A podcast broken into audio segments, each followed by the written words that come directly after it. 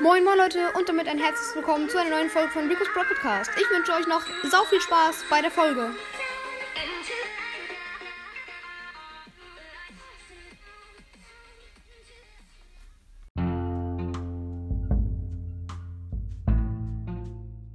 Moin Leute und damit ein herzliches Willkommen zu einer neuen Folge hier auf meinem Podcast.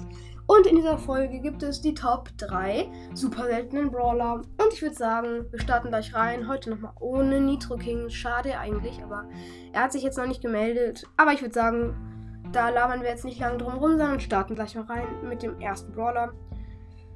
Also auf Platz 3 ist Jackie. Ähm, Jackie ist schon sehr gut. Ähm, vor allen Dingen in Brawl Ball ist sie sehr gut. Sie hat viel Leben. Ähm, Sie hat eine gute Star Power, die erste. Ihr Gadget geht so. Deswegen ist sie auch nur auf dem dritten Platz. Aber ähm, man kann sie halt noch sehr, sehr leicht killen. Und ähm, ich finde halt, dass sie in Solo-Showdown halt, also sie hat halt nur in bestimmten Modis die Stärke. Dann in, in dem zweiten Platz, in dem zweiten Platz, auf dem zweiten Platz ist Daryl. Ähm, ich finde Daryl schon sehr gut. Wenn er einmal die Ult hat, dann bist du sowas von tot, wenn du zum Beispiel jetzt ein Crow bist. Okay, schlechtes Beispiel, wenn du jetzt zum Beispiel irgendein, sagen wir mal, du bist jetzt irgendein Brawler random Nita. Und dann, bist, dann ist dann Daryl, er hat Ult, Ult mit Schild auf der Star Power. Und dann ähm, rollt er einfach auf dich zu.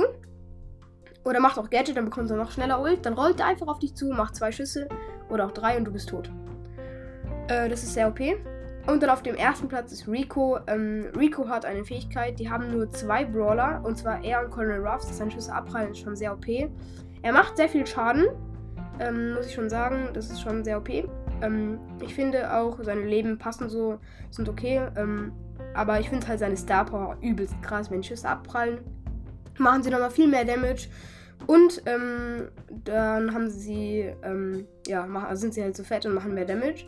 Auf dem auf den Gadgets ähm, finde ich halt das zweite auch übelst OP, dass er dann sich einfach aufhielt mit nur einem Schuss.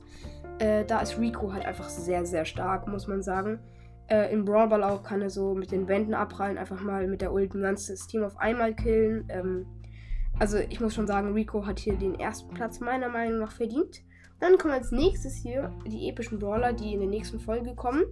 Vielleicht mit Chinese Brawl Podcast. Ähm, würde mich freuen, tatsächlich. Und ja, das war's jetzt mit der Folge und tschüss.